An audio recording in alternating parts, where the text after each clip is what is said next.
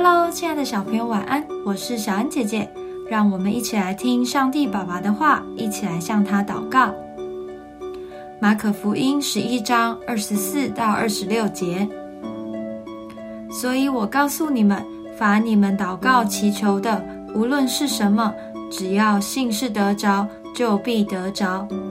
你们站着祷告的时候，若想起有人得罪你们，就当饶恕他，好叫你们在天上的父也饶恕你们的过犯。你们若不饶恕人，你们在天上的父也不饶恕你们的过犯。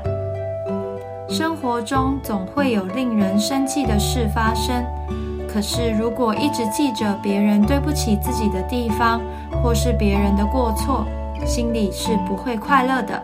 不快乐的人，从外在的表现就能看得出来。没有人喜欢跟愁眉苦脸或整天发脾气的人做朋友。当别人得罪你时，不要一直生气，要想起主耶稣的教导，饶恕。箴言十九章十一节也说：“人有见识，就不轻易发怒，宽恕人的过失，便是自己的荣耀。”一个愿意饶恕、原谅的人，会赢得人的敬重和天父的喜爱。更何况天父已经先宽恕我们的过犯，让耶稣代替我们受罚，彰显他对人无条件的接纳和爱。我们也应该像天父一样，懂得原谅别人，让自己也能得到神的饶恕。我们一起来祷告。